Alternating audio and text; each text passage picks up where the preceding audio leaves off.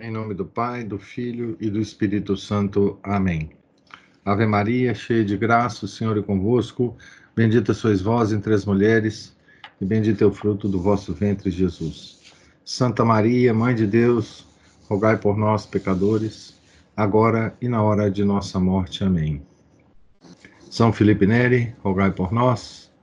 Nossa Senhora de Fátima, rogai por nós. Em nome do Pai, do Filho e do Espírito Santo. Amém.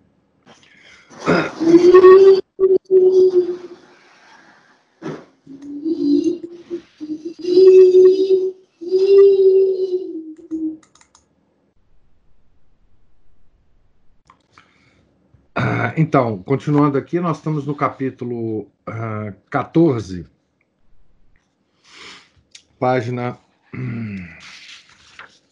73 da biografia de Santa Margarida Maria Lacoque, escrita pelo padre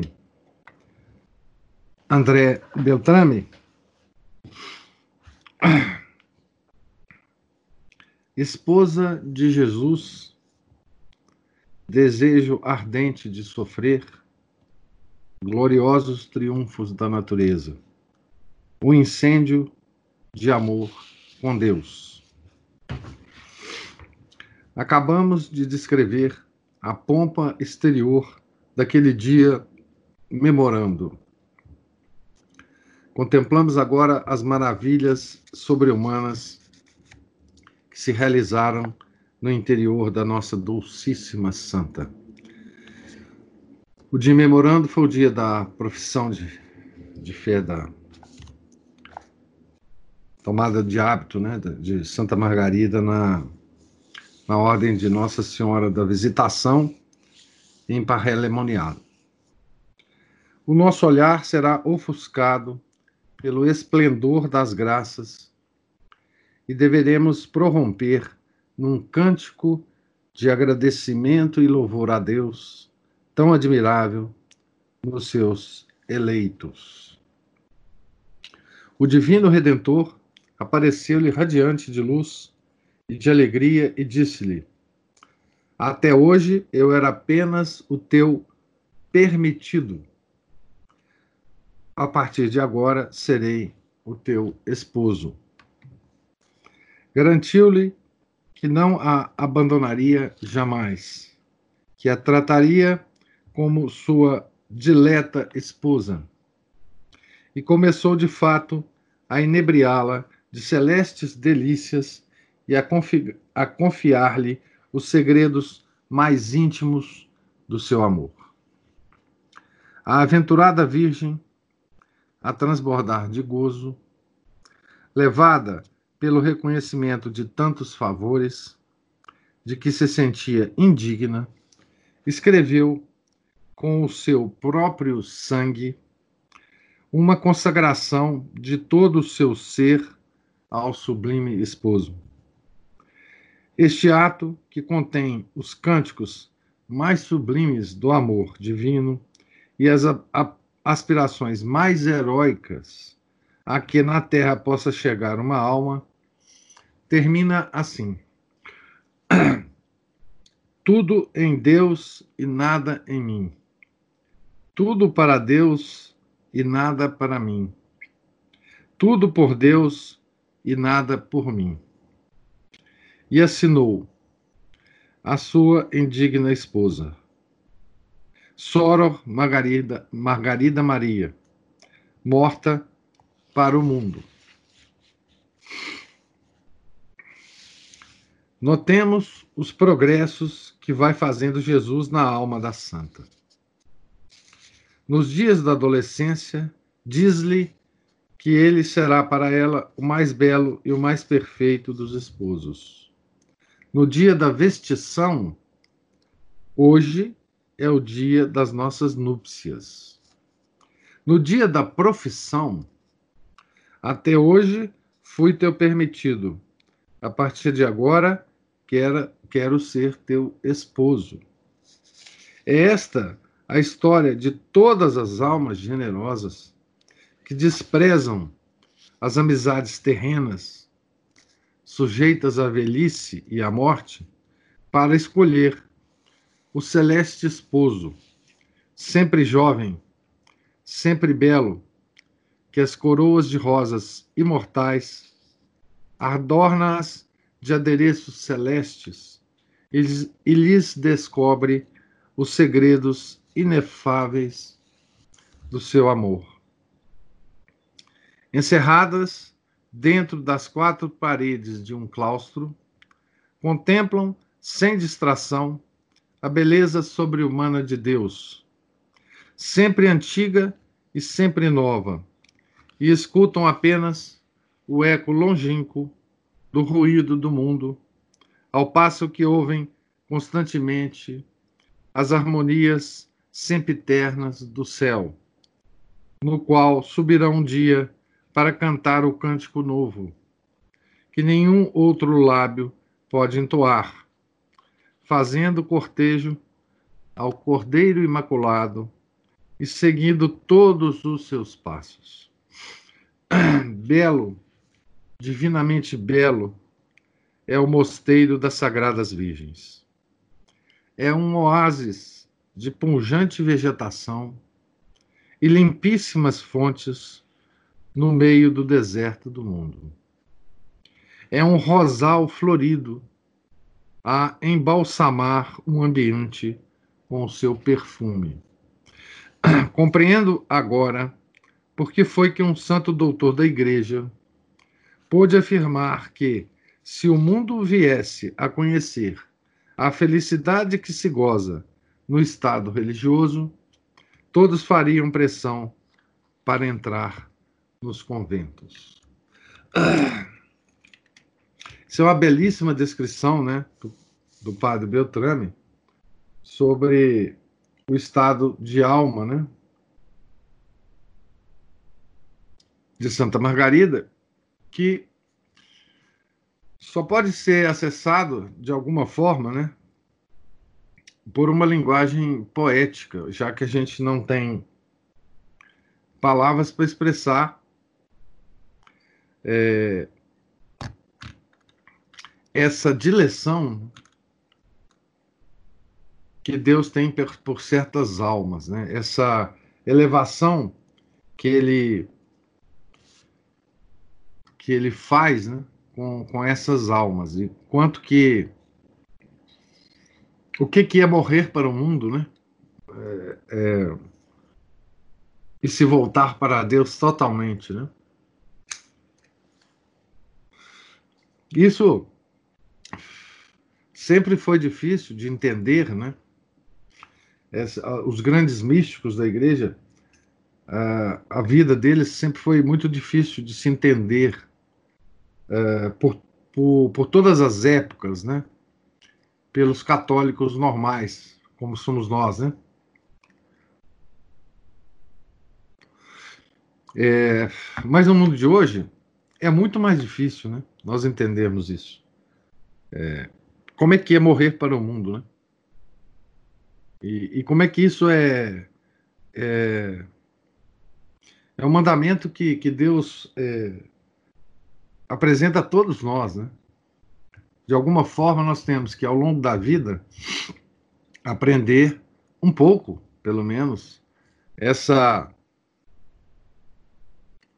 essa morte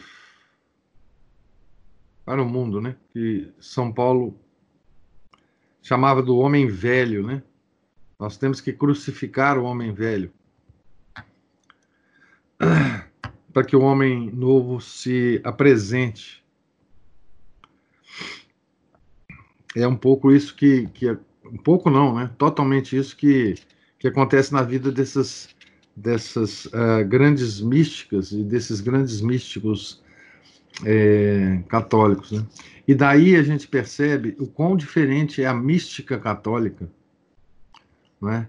dessa mística vagabunda é, que, que se vende por aí, né?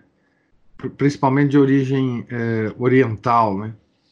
esses, esses gurus orientais, esses, esses yogis, esses, essa, essa mística do nirvana, né?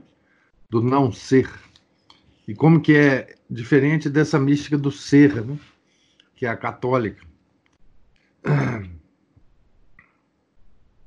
Depois da profissão religiosa, Jesus continuou a inundá-la de delícias e a entretê-la com as fulgurâncias do Tabor, né, da transfiguração.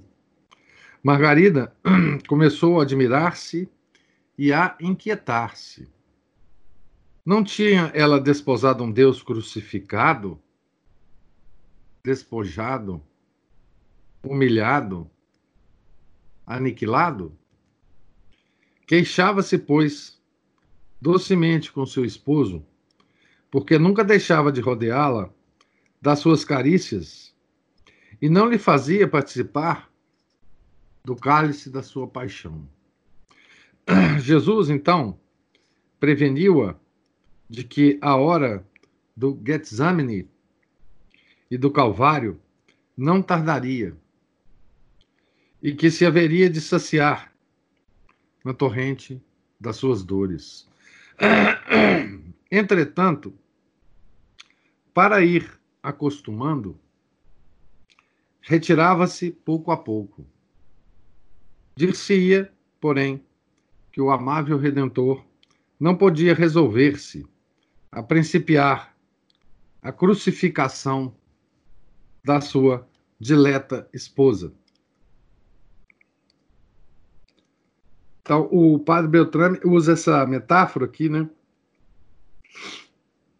É, das delícias é, com que Nosso Senhor favorecia Santa Margarida, ele liga isso ao, ao tabor, né? A transfiguração. Ah, em, em comparação ao, ao Calvário, né? que ela vai, que, dos sofrimentos dos, uh, do, do, qual ela vai participar também. Né?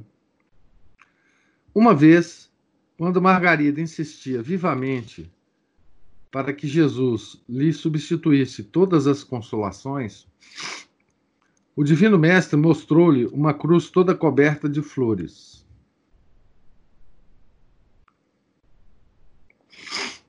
aqui uma, uma, um trecho da, da autobiografia. Né? Aqui tens, disse-lhe, o tálamo, o tálamo dos meus castos esponsais, onde te farei experimentar o auge das delícias do meu amor. Estas flores, porém, pouco a pouco cairão todas e restarão apenas os espinhos que elas escondem por causa da tua fraqueza. Esses espinhos te farão sentir tão vivamente as suas pontadas que tu terás necessidade de toda a força do meu amor para lhe suportar-lhes, suportares o martírio. Fecha aspas, né? Essas palavras encheram-na de alegria. Tinha, porém, uma santa paciência de que chegasse depressa a hora desse martírio, e não se dava paz nem dia, nem de dia, nem de noite. Parece-me, diz ela, que não terei sossego, senão quando me aprofundar nos abismos das humilhações e dos sofrimentos, desconhecida para todos e sepultadas no eterno esquecimento. Ah, se alguém pensar em mim, não o faça senão para me desprezar. Porque se soubessem o desejo que eu tenho de ser humilhada e desprezada, penso que a caridade impeliria a todos a me satisfazerem.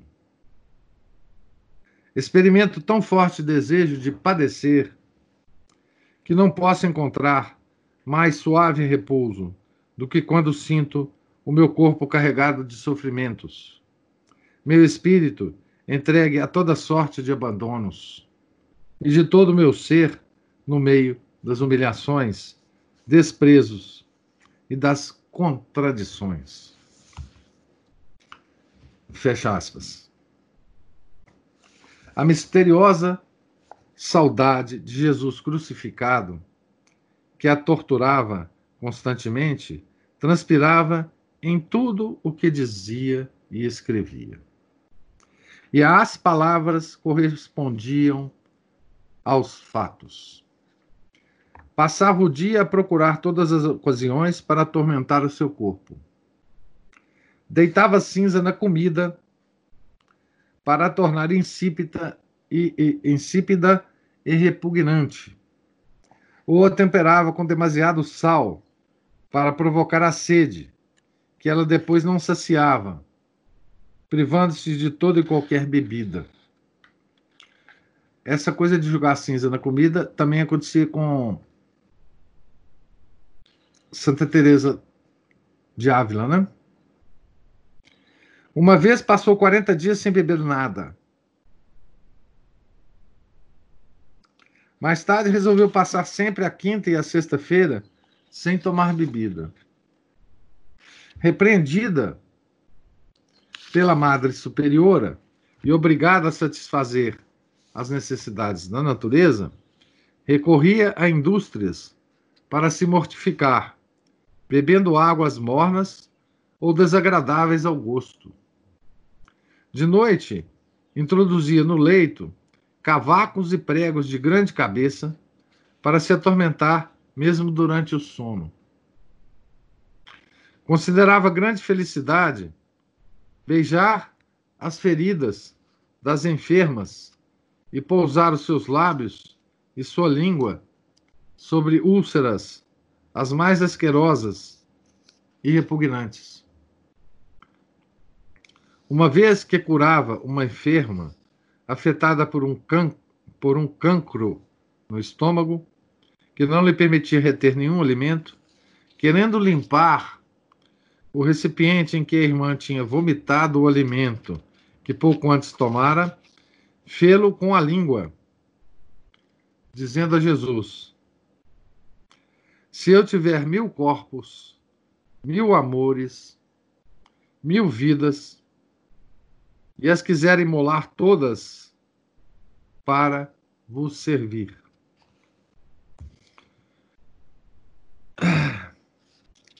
E dizia que experimentava, ao praticar semelhantes ações, tantas delícias que quisera tê-las todos os dias para poder vencer a natureza e sacrificar a Deus todas as suas repugnâncias. Dizia ela que no seu coração havia três tiranos que não lhe davam paz nem descanso e que nunca ficavam satisfeitos. O primeiro era o amor aos desprezos. O segundo, o amor aos sofrimentos. O terceiro, o mais doce, o mais forte, e o mais ardente e o mais difícil de contentar era o amor a Jesus Cristo. Vocês vejam que essas. Uh, isso que o, o padre Beltrame está dizendo de Santa Margarida vai aparecer de forma muito muito similar na, na vida do, da outra santa, da biografia da outra santa que nós vamos ler daqui a um tempo, que é a Santa Gema Galgani.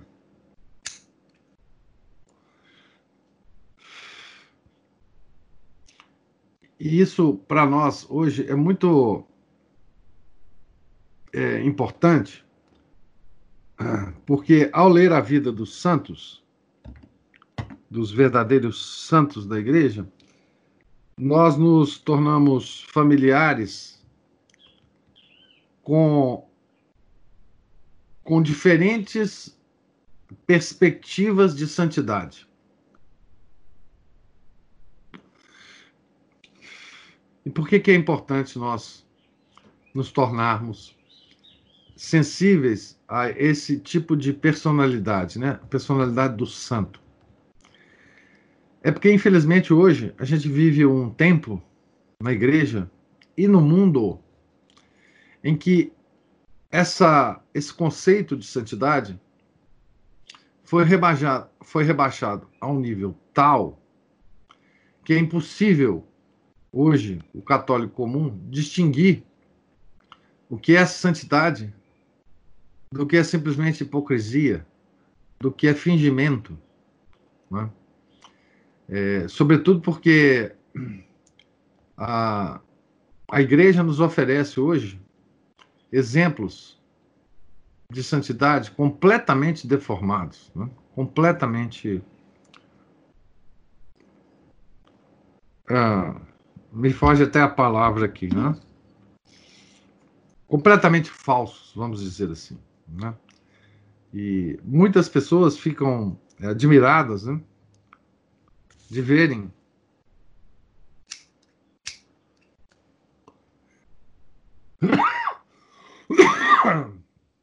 É. Desculpe.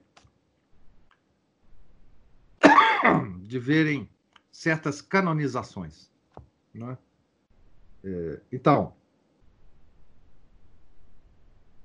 eu sempre acho que, para a gente avaliar o estado que se encontra a igreja hoje, é, nada mais significativo do que é, as modernas canonizações. Né? E eu acho que nós, católicos, né, normais, que ficamos é, atônitos com tudo que está acontecendo com a igreja, é, para nós basta que nós conheçamos a vida dos verdadeiros santos da igreja Veja, a própria expressão que eu estou usando aqui é uma expressão meio maluca, né? Verdadeiros santos da igreja. Todos os santos da igreja são verdadeiros, né? Uh, até um tempo atrás, essa expressão seria meio é, incompreensível, né? Mas basta que a gente conheça essas vidas, esses arroubos de amor a Deus, para que a gente imediatamente ligue o sinal vermelho, né? para o que hoje o mundo e a igreja, né, é, reconhece como santidade, né? Uma santidade rebaixada, uma santidade é,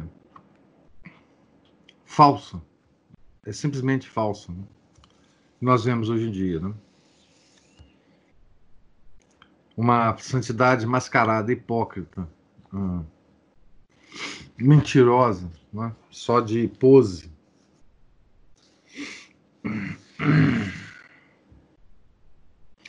Aqui uma, uma expressão é, da palavras da própria Santa Margarida. Né? Quanto mais vivo, melhor percebo que uma vida sem Jesus Cristo é a extrema miséria a que se possa chegar. Se para chegar a Jesus Cristo tivesse que percorrer descalça um caminho de fogo, parece-me que consideraria insignificante semelhante pena. Quando recebo a Jesus, fico como que aniquilada.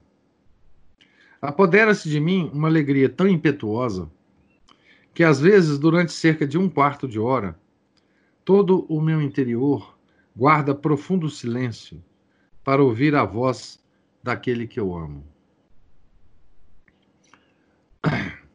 Não sei se me engano, mas o meu grande prazer seria amar o meu adorável Salvador de um amor tão ardente como dos serafins.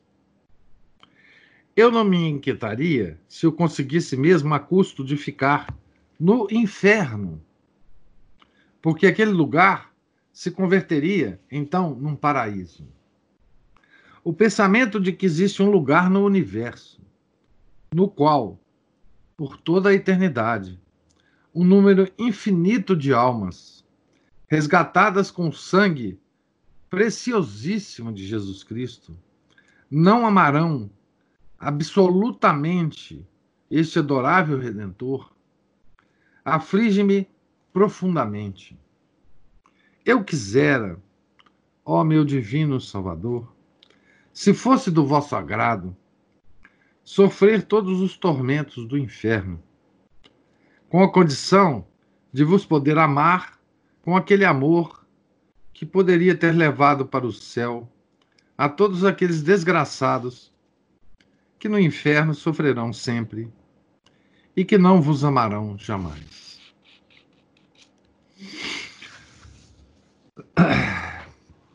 Essa ela, ela descreve aqui na pena da danação, né? a pena de dano do inferno. Né? Além das penas é, sensíveis, né? essa pena é a maior do, do inferno. Né? É estar é, infinitamente longe de Deus e odiando-o eternamente. Né? É o que as almas do inferno se sentem, sentem né? Essas palavras escritas pela nossa heroína revelam-nos um heroísmo sublime e um amor de Deus que, que excede ao dos serafins do céu. As águas mais turbinosas não poderiam extinguir as suas chamas ardentes, e as torrentes mais impetuosas não bastariam para apagar o incêndio de tanta caridade. Seu amor era muito mais forte que a morte. O seu ardor mais intenso do que o do fogo, pois eram ambos sem medida. Capítulo 15 A Nova Superiora Devoção Soberana de Margarida Transportes inefáveis de amor os dias e as noites diante do Santíssimo Sacramento. Tendo a superiora do mosteiro, Soror Ersan, Ersante, terminado os seus seis anos, os seis anos do seu ofício, voltara a Paris, passando a direção à Madre, à Madre de Sommez, oriunda de nobre família parlamentar, fora acolhida por Santa Joana de Chantal. Então, a Madre Somés ah, conhece, conheceu pessoalmente a santa fundadora, né? que ao, que ao abençoá-la pressentia que atingiria um alto grau de perfeição e seria mais tarde uma das superioras mais venerandas da sua ordem.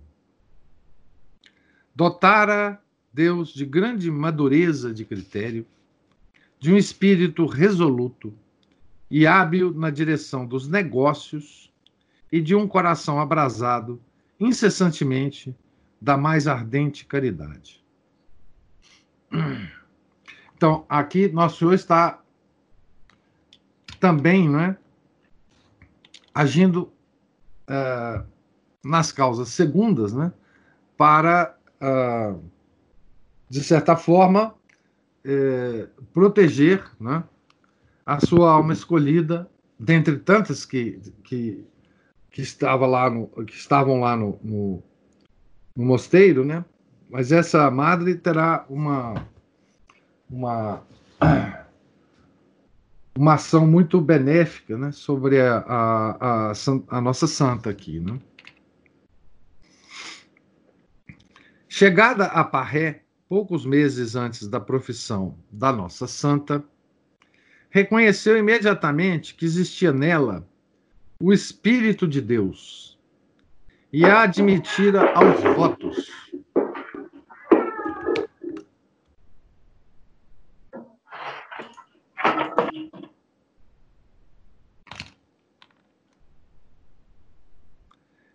Apesar de que a primeira superiora não se tivesse assegurado dos caminhos extraordinários que ela seguia.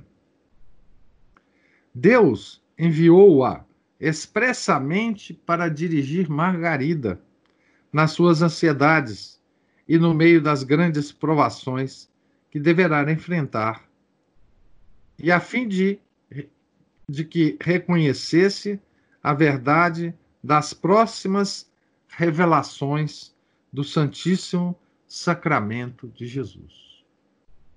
Então Deus estava dispondo, né, é, o, o tabuleiro, né, digamos assim, dispondo as as causas segundas, né? É, propícias ao que ele estava reservando para Santa Margarida, né? Estava dispondo as coisas, os acontecimentos e as pessoas né, em torno de Santa Margarida para que as, as suas revelações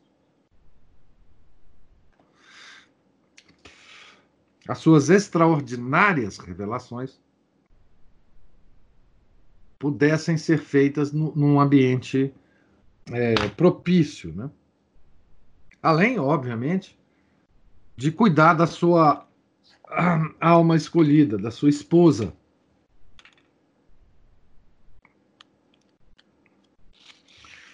A jovem virgem chamava-lhe a atenção mais do que as outras irmãs pelo fervor extraordinário e as virtudes que já mencionamos.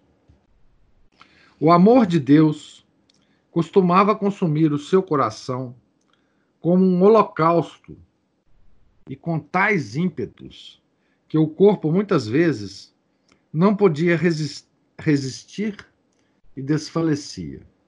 Aqui outra outro momento em que ele, que ele fala, né? com relação à resistência do corpo a essas graças extraordinárias. Né? O corpo não suporta né, essas graças extraordinárias que jorram na, na alma dos santos. Né? De constituição delicada e muito pálida, parecia que através da sua carne se avistava a ardente chama do espírito. Já dissemos que ela vivia numa como abstração contínua, como se já no céu estivesse a sua alma, e que as irmãs deviam despertá-la e sacudi-la para reconduzir à terra. Devemos agora falar da devoção soberana de Margarida, da devoção ao Santíssimo Sacramento na qual muito teremos que contemplar e gozar. A esposa do adorável Redentor já não saía da capela. Passava aí horas inteiras de joelhos, com as mãos postas, os olhos fitos no tabernáculo, sem ouvir nem ver nada do que se passava ao redor dela. Disse-ia, como já fizemos notar, que a sua alma se desprendia dos lábios e voava até dentro do santo tabernáculo para receber de Jesus o, bem, o bem-aventurado amplexo, deixando no pavimento do coro o seu corpo. E retomando quando a obediência a chamava a outra parte. Atesto, diz Soror Margarida da Tosse, ter visto aquela irmã passar quase um dia inteiro, principalmente aos domingos e dias santos, diante do Santíssimo Sacramento, um recolhimento tão profundo que toda a comunidade ficava estupefata, sem saber como pudesse ela, fraca como era, ficar tanto tempo na mesma posição. Perguntando-lhe às companheiras como pudesse resistir tanto tempo, respondeu-lhes que naquelas horas estava tão preocupada a contemplar o amor do seu esposo celeste que não sentia o corpo. Muitas irmãs depuseram no processo de canonização que a tinham visto passar até 12 horas em êxtase diante do altar. Era um espetáculo que inspirava compulsão e despertava nos que o contemplavam as mais ardentes chamas de amor a Jesus, escondido na Santa Hóstia. As monjas levantavam-se até de noite só para contemplar Margarida naquele estado. E não só as irmãs e as jovens educandas, mas até os fiéis cristãos que iam à grade nos dias em que estava exposto o Santíssimo Sacramento para observar a Santa Virgem insensível ao calor e ao frio e aquecida e esquecida das necessidades da natureza. Só havia uma palavra capaz de a reconduzir à terra e despertá-la da sua profunda contemplação. Era a voz da obediência. Então, veja, é, até os fiéis né, da, da comunidade lá de Parrelemanial podia contemplar, né, em alguns dias, esses êxtases, né, praticamente permanentes é, da santa, né? Insensível a tudo mais, a esta palavra da obediência, né? Ela despertava e saudando docemente o altar, dirigia-se prontamente para onde a chamavam. Outras vezes, as companheiras, para prová-la, simulavam ordens da superiora, e a santa obedecia prontamente, abandonando a capela.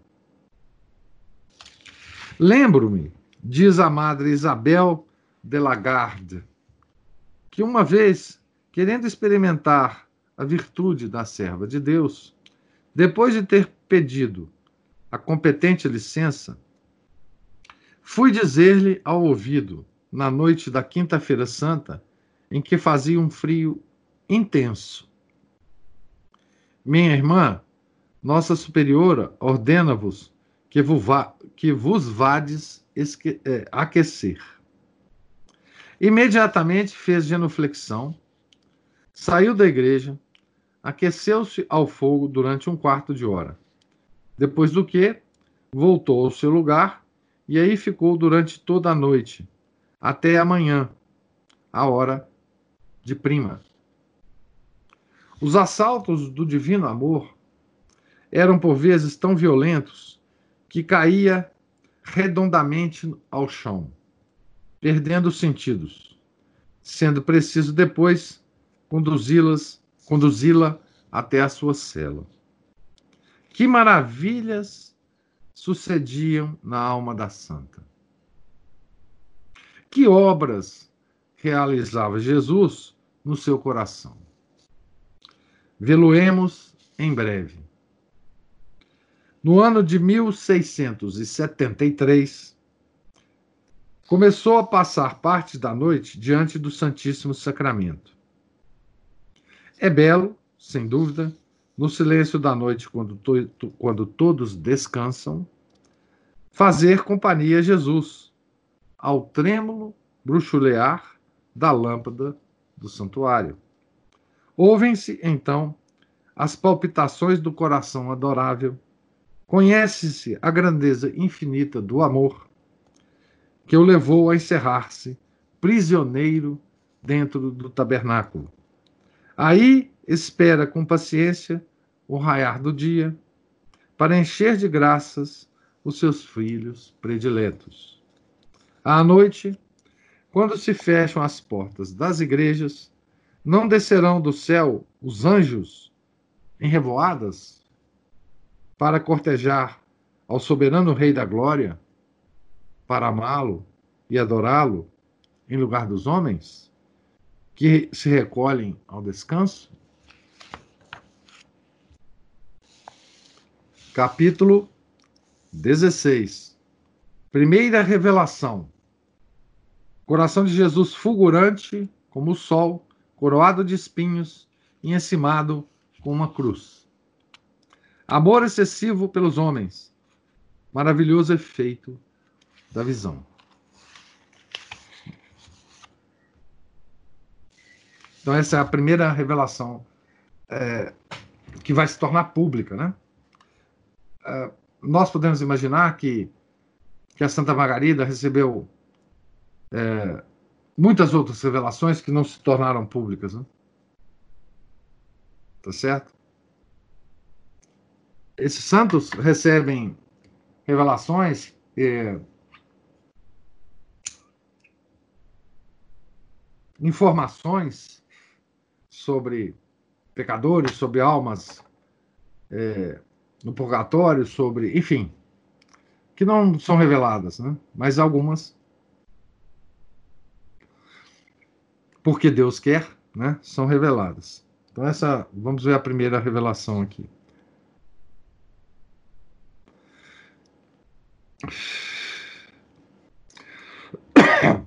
Cheios de reverência e amor, aproximamo-nos dos mais belos dias da vida da nossa santa, quando Jesus descobriu o peito e lhe mostrou o seu dulcíssimo coração.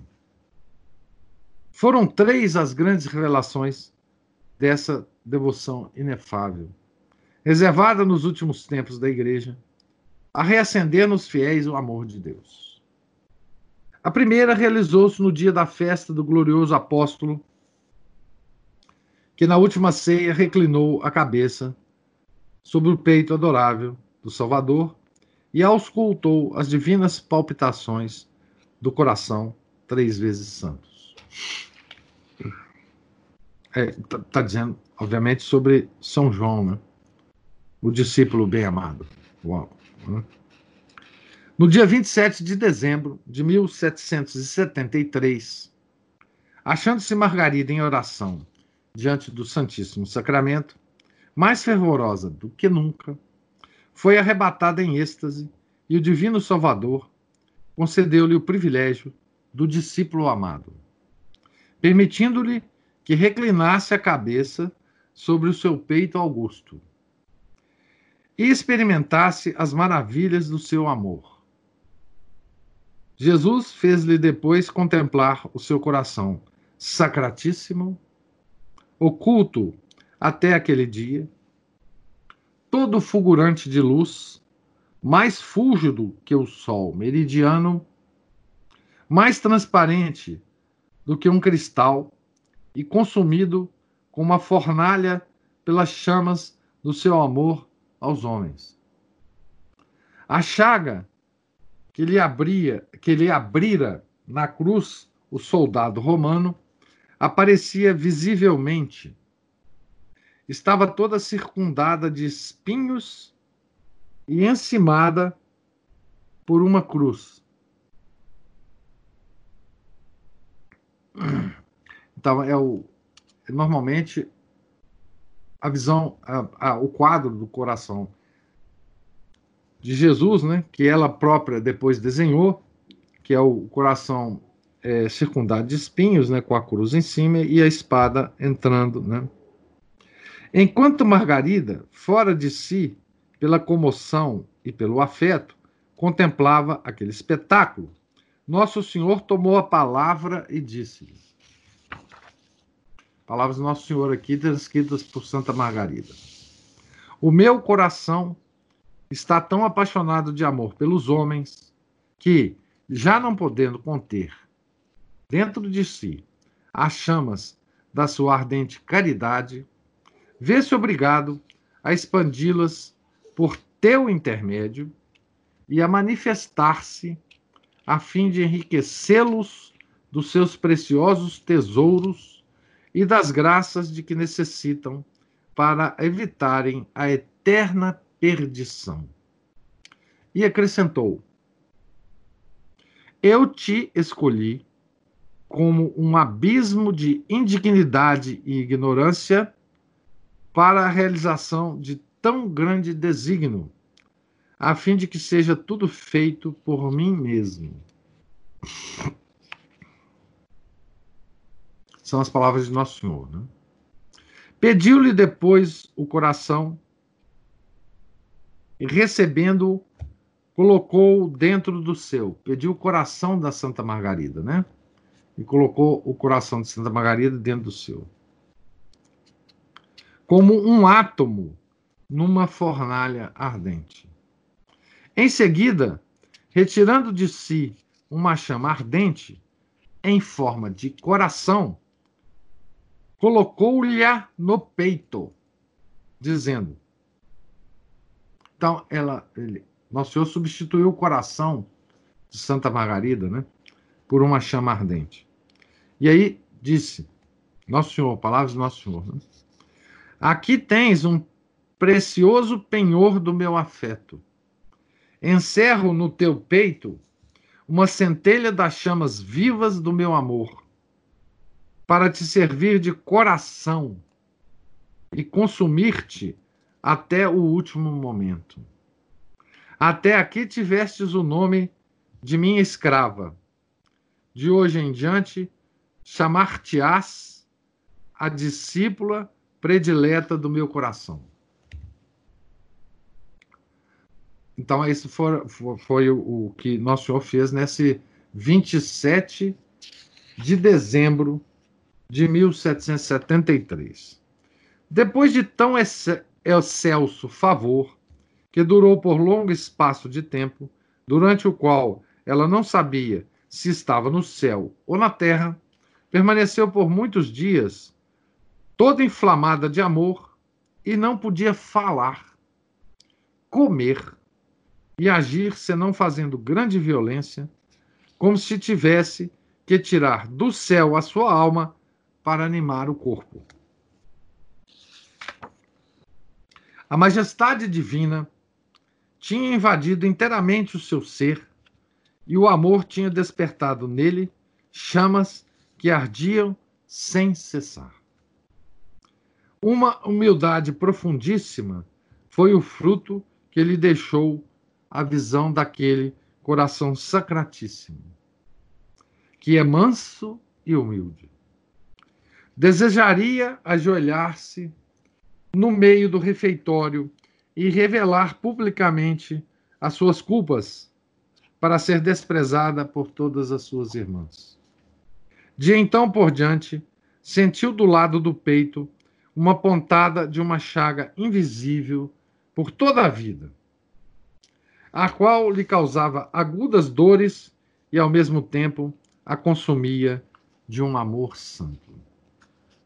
O seu peito experimentava agonia, a agonia da lança que transpassou, que traspassou o do divino mestre e o ardente amor que demorava o coração divino. Mas a ferida não aparecia visivelmente, como no lado do glorioso patriarca de Assis, do qual até sangue vivo jorrava. Jesus lá, lhe a escondera, como fizera outrora com a Santa Virgem de Siena, a qual, depois de ter recebido as, os cinco estigmas, pediu ao seu esposo celeste os ocultasse aos olhos dos homens para evitar a maravilha e a veneração. Santa Catarina de Sena, né, que ele está dizendo aqui. Essa revelação do coração divino assinalou na vida de Santa Margarida um aumento em todas as virtudes e um progresso maravilhoso no amor celeste. Os meses seguintes pareciam-lhe os primeiros dias da primavera, nos quais, depois de uma longa e silenciosa preparação, a terra de súbito veste-se veste como uma esposa, cobre-se de um manto esmeraldino, matizado das mais fragrantes flores, embalsamando o ar e alegrando o coração. Todas as irmãs notaram o rápido progresso de Margarida na virtude e pressentiam quão grandes coisas havia Deus realizado naquela alma de eleição. Nenhuma, porém, pode penetrar no seu misterioso segredo. A santa já não vivia, nem respirava senão para o coração dulcíssimo de Jesus. A sua imagem estava de contínuo presente ao seu espírito, e como um sol a iluminava com seus raios. Se a só vista daquele coração adorável nos causa tanta impressão em nós, tão frios e lânguidos no amor de Deus, e tanto nos excita a piedade mais terna, qual não haveria de ser o amor que despertaria no coração de Margarida, tão pura, tão cheia de caridade celeste? Vamos também nós, pressurosos, à imitação do discípulo amado, descansar sobre o peito adorável, para auscultar-lhe as palpitações misteriosas e atingir nele a humildade e a doçura de que ele próprio se proclamou mestre. Jesus conservou-o escondido no seu peito durante 16 séculos, mostrando-o apenas a uma ou outra alma privilegiada. Agora, porém, revela-o a toda a igreja. E enquanto o sustenta numa das mãos, com a outra convida a todos a virem a ele e beberem as águas da vida eterna que jorram sem cessar daquela ferida. Então, aqui o padre Beltrame chama atenção, né, de que essa devoção ela sempre existiu na igreja, mas era uma devoção escondida, não é? é que Jesus resolveu revelar neste momento da história, né, no século XVII, final do século XVII, para toda a igreja. Nós só podemos é, suspeitar o porquê, né? Disso. Por que essa revelação pública neste momento da história da igreja, né? Mas o fato é que por 16 séculos essa devoção permaneceu como que escondida dos fiéis comuns, sendo partilhada apenas por poucas almas escolhidas. Né? E dentre as quais né, São Francisco de Sales e a Madre Chantal, Santa Chantal, né? Exatamente na congregação que fundaram esses dois santos é que vai ter, então, que vai haver, então, a revelação dessa devoção né, é, do Sagrado Coração. Então nós vamos ver como é que isso vai acontecer na nossa, no nosso próprio próximo encontro. A Aline está dizendo assim: nossa, essa frase poderia ser para ler todos os dias. O tanto que nosso Senhor Jesus Cristo nos ama. Como diz a Juliana, colocar no espelho. Pior que hoje, eles distorcem esse amor como sendo Jesus misericordioso. É, veja bem, a misericórdia de Deus, ela é verdadeira, né?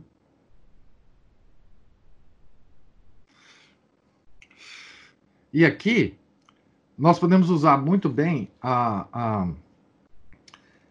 a metáfora que o padre André Beltrame é, usa para entender o que está acontecendo com a igreja, né? Então, o, o tabor, né? Aquele momento da transfiguração, é, pode significar né, o, a misericórdia de Deus. Mas o tabor, ele não existe sem o Calvário, tá certo? O que hoje nós esquecemos é exatamente o Calvário. Nós ficamos só olhando o tabor e nos esquecemos do, do, do, do Calvário. Nos esquecemos individualmente, né? e a igreja como um todo também esqueceu o, o Calvário, né? Então hoje nós somos uma igreja do Tabor sem o Calvário. Esse é, é usando a metáfora do Beltrame, nós podemos definir a situação hoje é, da igreja e, e, de nós, cada um de nós, né?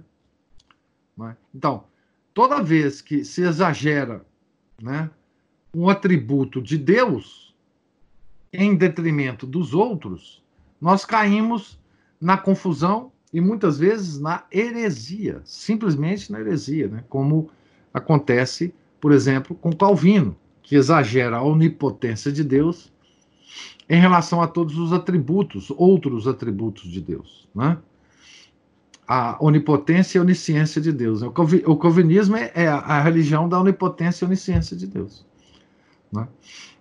Então, é, os hereges sempre, não sempre, mas muitos exageram atributos de Deus, uns em detrimento dos outros. Esquece os outros, simplesmente. Né? Então, aqui no caso específico de Santa Margarida, o que a gente aprende é que tem o tabor mesmo. Mas ele é indissociável do Calvário. E isso vai ser demonstrado na vida, né, em cada detalhe da vida de Santa Margarida e de outras santas. Nós vamos ler também é, proximamente a vida uh, de Santa Gema Galgani, que é exatamente a mistura do Tabor e, e, e, e do Calvário.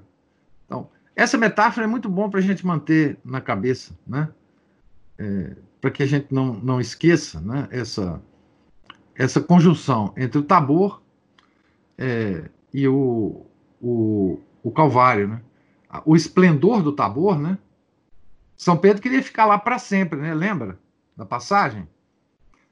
é, que ele queria fazer uma tenda lá e ficar lá para sempre, porque é, é, é, a misericórdia de Deus, né?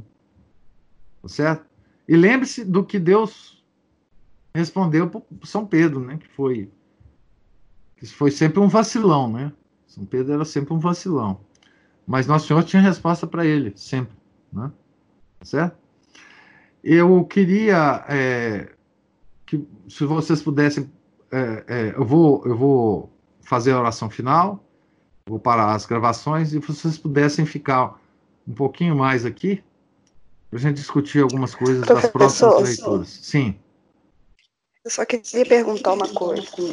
Eu tenho muita dificuldade de entender esses sacrifícios que algumas santas, eu vejo em santas, é, de, é, de, por, igual, igual a Margarida, Margarida, lamber as feridas, lamber o vômito, Santa, acho que foi Santa Catarina de Sena que bebia o pulso de feridas.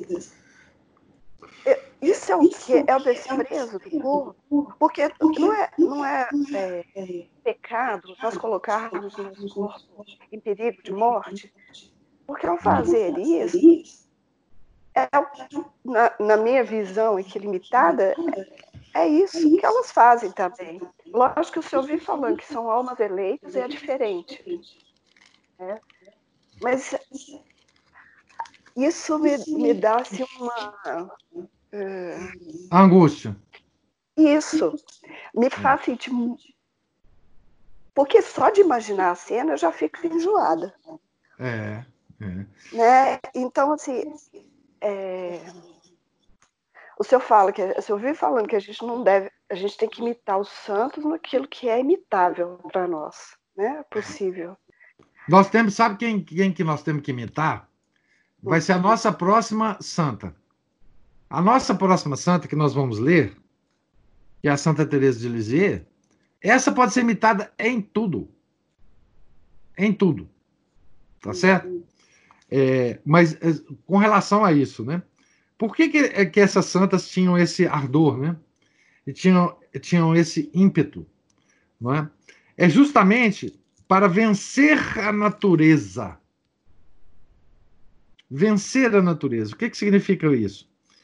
Elas queriam colocar a natureza delas crucificada. É aquilo que São Paulo dizia, né? É destruir o homem velho. Então, é, o que elas o que elas procuravam com isso e o ímpeto que elas tinham é de destruir todas as repugnâncias que a natureza nos apresenta, para que todo o ser dessas santas se voltassem para o amor de Deus. Ou seja, o sentimento aqui é o seguinte: enquanto a natureza tiver algum tipo de controle sobre a minha alma, eu não estou totalmente devotada ao amor de Nosso Senhor. Então, é, esses arrobos, né, por exemplo, a, até os, os, menores que nos causam menos repugnância, né, que é, por exemplo, é, jogar cinza na comida, passar dias sem tomar água, etc, etc. Isso é tudo para vencer a natureza. É, essas santas queriam colocar, digamos assim, toda a natureza delas, todas as ações do corpo, os sentidos, é, em função do amor de Nosso Senhor. E essas eram, é, eram é, é, ações, digamos assim, desesperadas, né, para vencer tudo que repugnava a, a essas santas, elas faziam justamente para vencer essa natureza, essa natureza é, corporal nossa, vencer a, as punções mais baixas da alma. Né? Elas queriam não ter preferências naturais nenhuma, justamente para que as, toda a ação de Deus pudesse pudesse é, é, agir sobre elas. Não é? E isso não foi só essas santas, não. Muitas outras santas fizeram a mesma coisa. A gente viu aqui Santa Margarida é, é, limpando uma, uma, uma, um vasilhame que foi que, que conteve o vômito de uma de uma de uma monja, né? De uma irmã. Então isso é realmente repugnante para nós, não é? Absolutamente repugnante. E elas não pensavam nesse perigo que você falou aí, não. Elas não pensavam que. É, aliás, essas santas morreram até cedo, né? É, elas não pensavam nesse perigo, por quê? Porque a ação de Deus nelas já era tão, tão, tão impetuosas que elas sabiam que o corpo delas não iam durar muito. Porque não é por causa de doença, obviamente, mas é por causa da ação de Deus nelas. O corpo não aguenta. Né? Poucas foram as santas que viveram muito, essas místicas, né? É, porque morriam, morriam cedo mesmo. Né? Santa Margarida, é, é, Santa Gema, Santa, Santa Catarina de Sena também morreu muito nova, né? Certo? Mas é, é muito difícil de entender, Ana Paula. A mim me causa a mesma angústia que você falou. A mim me causa a mesma angústia. São mistérios insondáveis. Insondáveis da graça e de um Deus. certo desânimo, porque está completamente fora do meu alcance. Não, desânimo a gente não pode ter, não. Sabe por quê? Pois é, eu sei. Sabe por Mas quê? eu sei isso na minha No cabeça. céu, no céu tem lugar para todo mundo. Tá certo? Assim, Deus quer salvar todos. Então, até nós miseráveis, Ele quer nos salvar. Então, assim, nós não podemos desanimar pelo seguinte: essas almas são eleitas justamente para nos dar os exemplos. Elas são eleitas justamente porque, é, sabendo Deus das nossas fraquezas, etc., ela, ele quer nos dar faróis faróis para iluminar o nosso caminho. Ele não quer que a gente seja igual a eles. A gente, ele quer que a gente só uh, utilize o exemplo desses santos para nos santificar na maneira do, da, da forma possível que ele que ele nos, nos apresenta, tá certo? Ele não quer que a gente fique ah, aterrado ou, ou, completamente aniquilado pelo exemplo dos santos. Ao contrário, ele quer que a gente fale assim, puxa, se o, se o amor de Deus é tão impressionante assim em Santa Margarida, um pedacinho desse amor eu posso eu posso adquirir. E é com esse pedacinho desse amor que eu vou para o céu. Não é com essas. Por isso que no céu tem. tem... Tem posições, né? São Tomás de Aquino falava, né? Eu brinco sempre que tem a. No céu tem a turma do gargarejo, que fica lá na frente, né? Na contemplação da Trindade, né? Santa. E tem a turma da rabeira, tem a turma do fundo. Tá certo? Mas nós estamos no céu. Nesse momento não dá, não, é importante a gente achar qual é a nossa posição. A nossa posição é ínfima, miserável. Né? Ainda mais nós que vivemos nesse tempo, né? É, mas assim, ele, ele, ele, ele, ele cria esses luzeiros, que são esses santos místicos, né? Para nos, nos animar e não para nos, nos desanimar. Né? É para a gente rezar é, pedindo a, a proteção desses santos também, né? Que estão lá no céu já. Né? Envolvidos de todo o amor que, que o envolveram, os envolveram na Terra. Né? Eu também fico com essa angústia. Às vezes me bate essa. Isso é parte do nosso caminho para o céu. Essa angústia é parte do nosso caminho para o céu, né? Porque ele nos, nos estimula, a angústia nos estimula a humildade, né? É saber a tão miserável que nós somos, né? Assim, enfim. A Aline está dizendo assim: quando nos tornarmos mãe, quando nos toma, tornamos mãe, podemos ter um pouquinho dessas, dessas repugnâncias. Pessoas que não conseguiam sentir o cheiro do vômito e limpamos sem repugnância qualquer coisa dos nossos filhos. É um pouquinho isso mesmo, por causa do amor, né? Claro que não como a grandeza desses santos, mas dá para ter uma noção dessas renúncias por amor do outro em uma menor escala, bem menor. Sim, com certeza. Não só com relação às nossas crianças, mas com relação aos nossos esposos, né? Quantas vezes nós passamos por, por situações é, é, dessas repugnâncias que, que a gente tem e que a gente não tem com a pessoa amada, né? Tá certo? A gente não tem com a pessoa amada. Principalmente quando está doente, quando passa por, por, por grandes é, provações, etc. A gente, enfim, a gente vence um pouco essa natureza. Agora, imagina que elas estavam vencendo essa natureza por nosso Senhor Jesus Cristo, por amor a Ele. Então, a gente não pode nem entender o que, que se passa numa alma dessa, né? É, não dá para fazer ideia né, disso. Pois bem, é, eu vou então rezar e pedir para vocês permanecerem aqui um pouquinho no Hangout para a gente conversar algumas coisas. É, um minutinho. Em nome do Pai, do Filho, do Espírito Santo. Amém. Ave Maria, cheia de graça, o Senhor é convosco. Bendita sois vós entre as mulheres, e bendito é o fruto do vosso ventre, Jesus. Santa Maria, Mãe de Deus, rogai por nós, pecadores, agora e na hora de nossa morte. Amém.